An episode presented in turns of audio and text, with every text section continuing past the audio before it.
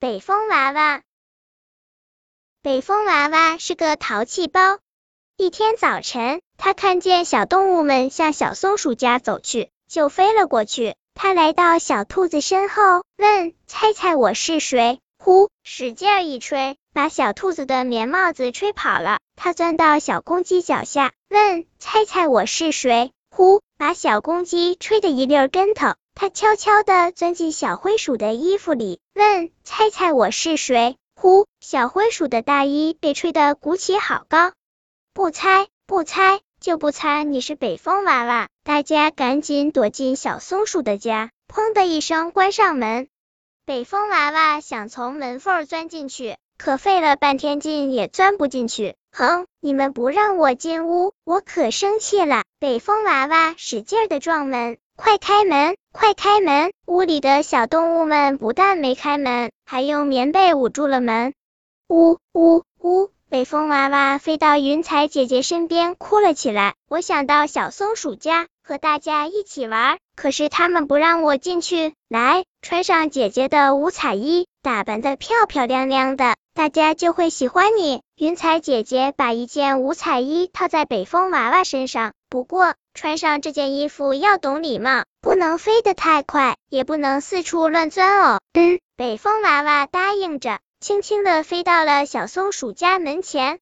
咚咚咚，北风娃娃使劲的撞门，快开门，快开门呀！五彩衣撞破了，他想起了云彩姐姐的话，急忙裹好衣服，轻轻的敲门。你们好，我可以进去吗？门开了，小松鼠探出头，欢迎。请进。进了屋，北风娃娃看见大家正围在一起准备切蛋糕。原来今天是小松鼠的生日，躲开，快躲开！我要吃蛋糕。嘴里嚷嚷着，北风娃娃用力往里钻。天啊，五彩衣要掉下来了！北风娃娃急忙停住了脚步，说：“大家好，我想吃蛋糕，行吗？”“好，好。”大家让开了一条路。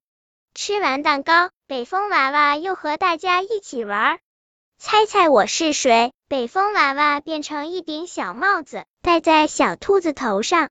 哈哈，你是漂亮的北风娃娃。小兔子说。